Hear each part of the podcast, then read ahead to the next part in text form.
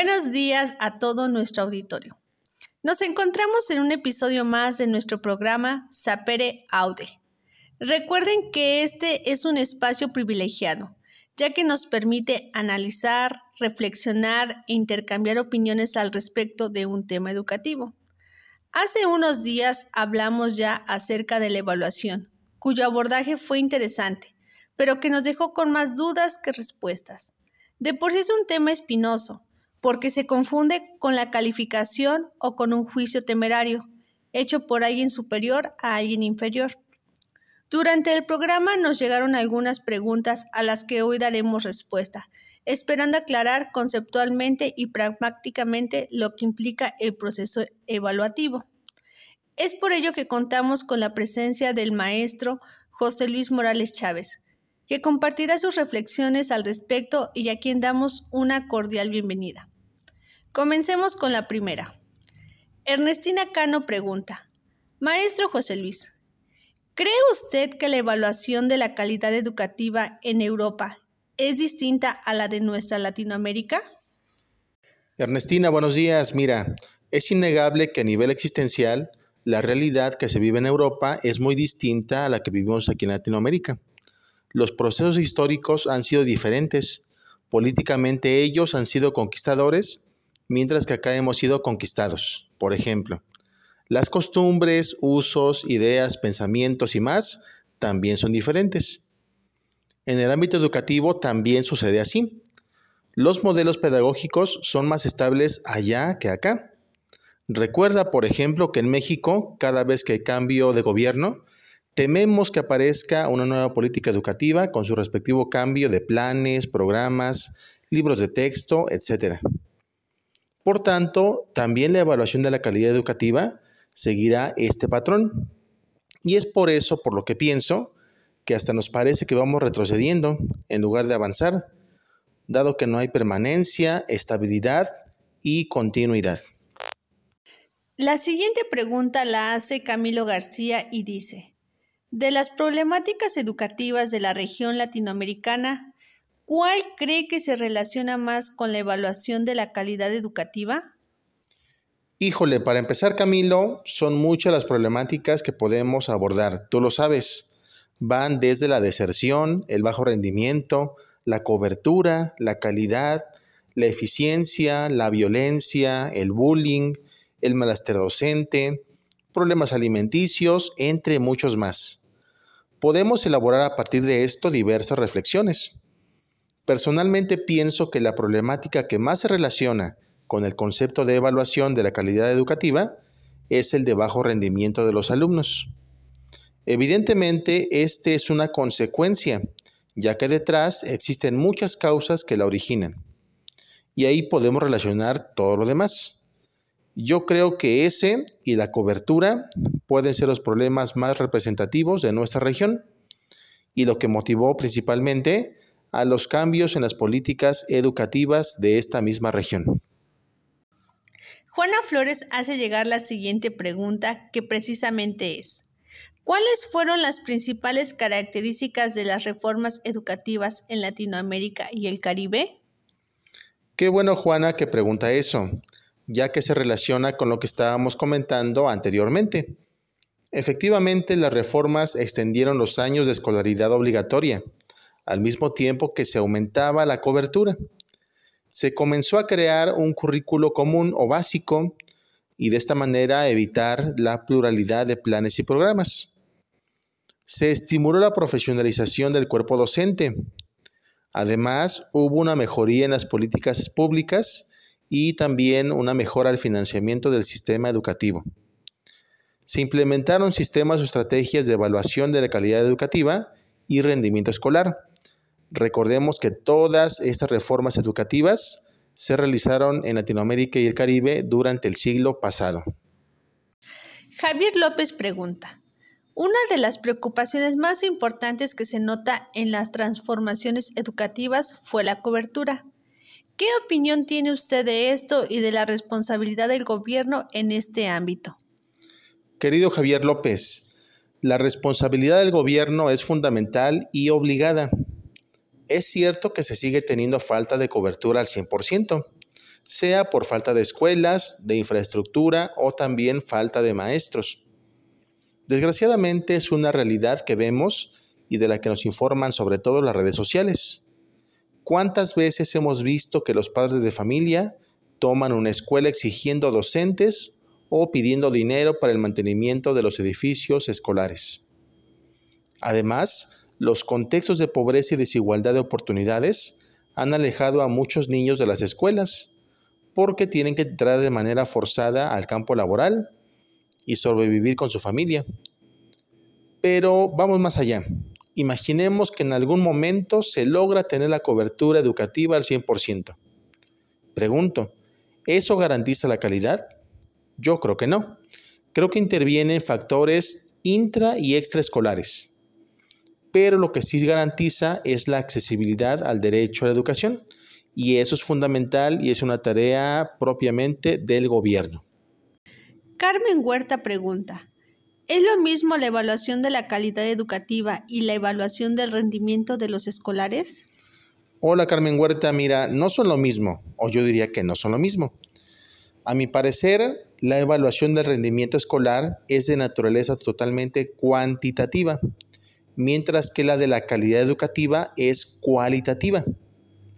La primera es más antigua y se refiere al otorgamiento de un número que califica al alumno con el fin de aprobarlo o reprobarlo, mientras que la segunda tiene que ver con el derecho a la educación, con la equidad en el acceso, la permanencia, la conclusión, con el proyecto de vida, con la infraestructura, con la profesionalización del docente, con sus prácticas pedagógicas, etc. De este modo podemos afirmar que el concepto calidad educativa es mucho más amplio que el de rendimiento escolar por lo que lo incluye como uno de los factores determinantes. Entonces, en suma, yo diría que no son lo mismo. Ángel Sosa, quien es estudiante de la licenciatura en educación primaria, nos pregunta si el bajo rendimiento de los alumnos se debe a los factores asociados, es decir, a las condiciones económicas y sociales. Querido Ángel Sosa, mira, hay algunas evaluaciones que son estandarizadas y se dividen en nacionales e internacionales. Por ejemplo, las mediciones que hace PISA eh, mencionan que sí hay una relación implicada entre alumnos de bajo desempeño y las bajas condiciones de bienestar en las que viven, por lo que los países en vías de desarrollo obtienen menor porcentaje de puntuaciones. Esto es relevante, pero no es el único indicador, ¿eh? porque también podemos mencionar el capital cultural de la familia. Por ejemplo, también las características de los docentes, el papel de los directivos, los intereses mismos de los alumnos, el acceso y uso de la tecnología, el desarrollo psicosocial del alumno, las habilidades socioemocionales y otras más. No obstante, el que un país de primer mundo o desarrollado tenga una educación con calidad superior no es canon absoluto del desempeño escolar ideal, Recordemos que en esos países precisamente lidian con otro tipo de problemas como los desórdenes alimenticios o incluso los suicidios. Entonces, no es precisamente que de manera directa eh, sea un factor determinante, pero sí tiene que ver. O sea, sí hay una relación implicada entre eh, el desempeño de alumnos y las condiciones bajas de bienestar en las que viven.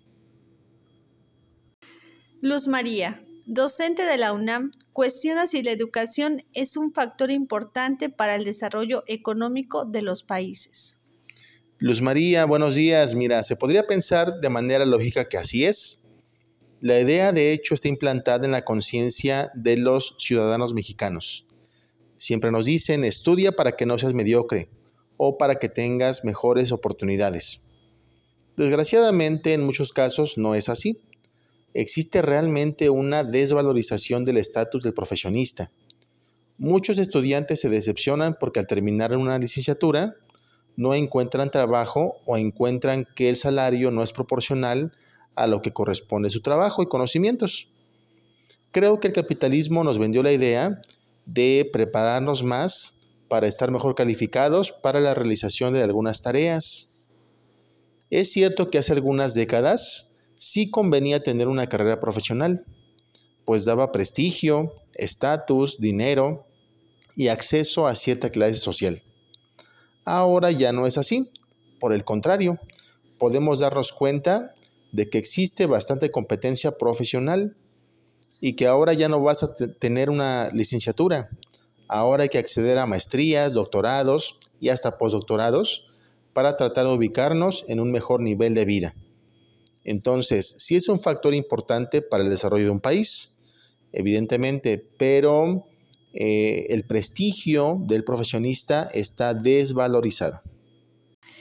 Israel Aragón, un estudiante de la licenciatura en Psicología Educativa, pregunta si la acreditación de las instituciones educativas está relacionada con la evaluación de la calidad de dichas instituciones.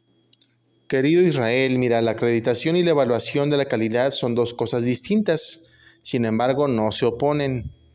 En los últimos años se ha dado un proceso de acreditación, sobre todo de las escuelas o instituciones de educación superior, que esto es una especie de certificación de la calidad de los servicios educativos. De manera general consiste en la opinión de un organismo externo, avalado a su vez para poder otorgar el reconocimiento público de la calidad de una organización en su quehacer educativo. Esto permite que una escuela sea de prestigio, entre comillas, en comparación con otras que no tendrían dicha acreditación o dicho aval. Sin embargo, a pesar de que la acreditación implica la evaluación de la calidad en el campo educativo, se ha dado mayor eh, peso al trámite burocrático, al papeleo, y se ha minusvalorado el estudio de las problemáticas para mejorar las condiciones donde aprenden los alumnos, de modo que sean capaces de afrontar los retos actuales y futuros de la sociedad. Podríamos decir que se le ha dado más peso a que una escuela o institución tenga prestigio y reconocimiento y que esté certificado, por así decirlo, que realmente atienda las problemáticas de la mejora educativa. Isabela Díaz menciona que algunos hablan de la simulación o maquillaje en que caen las instituciones para obtener la acreditación de los organismos externos. ¿Usted qué dice? Querida Isabela, efectivamente, al querer recibir el prestigio y reconocimiento, además obviamente de los recursos públicos, o sea, dinero, las instituciones han caído en simulaciones han acomodado sus trámites burocráticos y su infraestructura escolar para poder acceder a las fuentes de financiamiento y al prestigio social. Y de esta forma demeritan los procesos educativos esenciales como la formación eh, profesional del docente, el desarrollo integral del estudiante, la creación de ambientes de aprendizaje, etc. Es un fenómeno que podríamos equiparar a la corrupción, por así decirlo, ¿no? Porque están simulando con la finalidad de recibir prestigio, sí, reconocimiento, pero además recursos públicos para el financiamiento de sus programas. Las respuestas que hemos dado en este día no dejan de ser quizá perspectivas personales. Sin embargo, mantienen su naturaleza crítica y de reflexión que permite realizar procesos cognitivos en búsqueda de una conclusión. Evidentemente, hablar de evaluación de la calidad de la educación es interesante y requiere de mucho mayor tiempo. La evaluación de la calidad educativa es un proceso necesario y esencial.